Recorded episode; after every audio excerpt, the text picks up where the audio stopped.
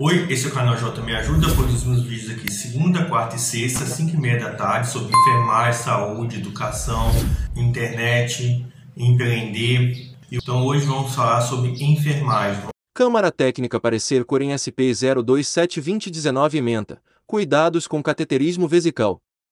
1. Do fato questionamentos sobre Item passagem de catéter vesical de demora, CVD, em pacientes com alterações na próstata por hiperplasia ou câncer de próstata, sem a presença do médico, urologista ou cirurgião, na unidade de trabalho. Item passagem de catéter vesical em pacientes com intercorrências, tais como sangramento ou estenose. Item tempo de permanência e frequência para troca de CVD em pacientes com alto risco de sangramento. Item aspiração de resíduo vesical por meio de sonda uretral com seringa de 20 ml em procedimentos de estudo urodinâmico. 2. Da fundamentação e análise o cateterismo vesical pode ser utilizado com finalidade diagnóstica ou terapêutica e o objetivo consiste na obtenção do fluxo contínuo de urina nos pacientes com alguma obstrução ou incontinência. Santos, Napoleão, 2010.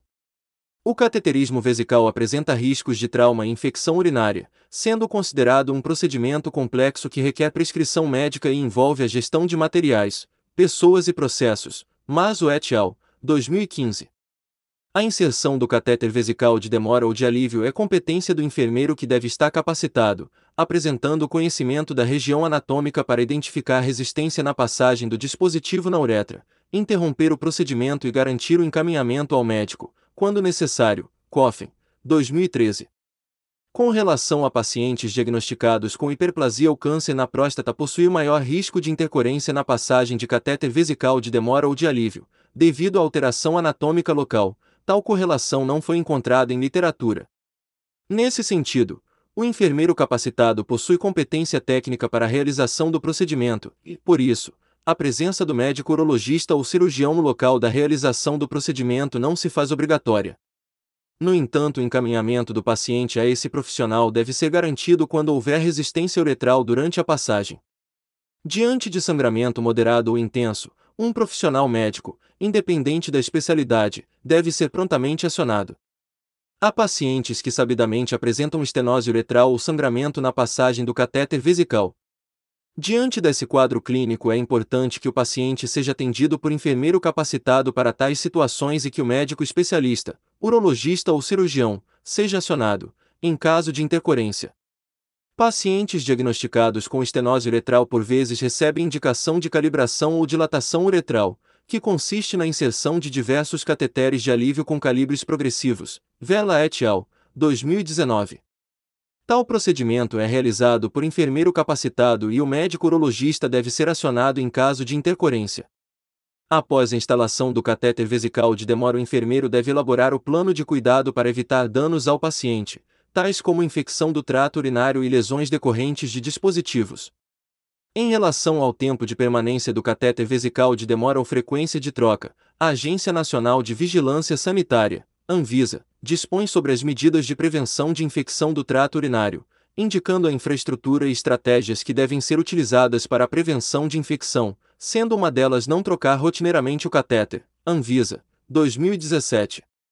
Ainda, nesse material, observa-se a descrição da técnica de inserção e manutenção do catéter vesical e coleta de urina, bem como de medidas de prevenção de infecção do trato urinário por catéter vesical de demora. Anvisa, 2017.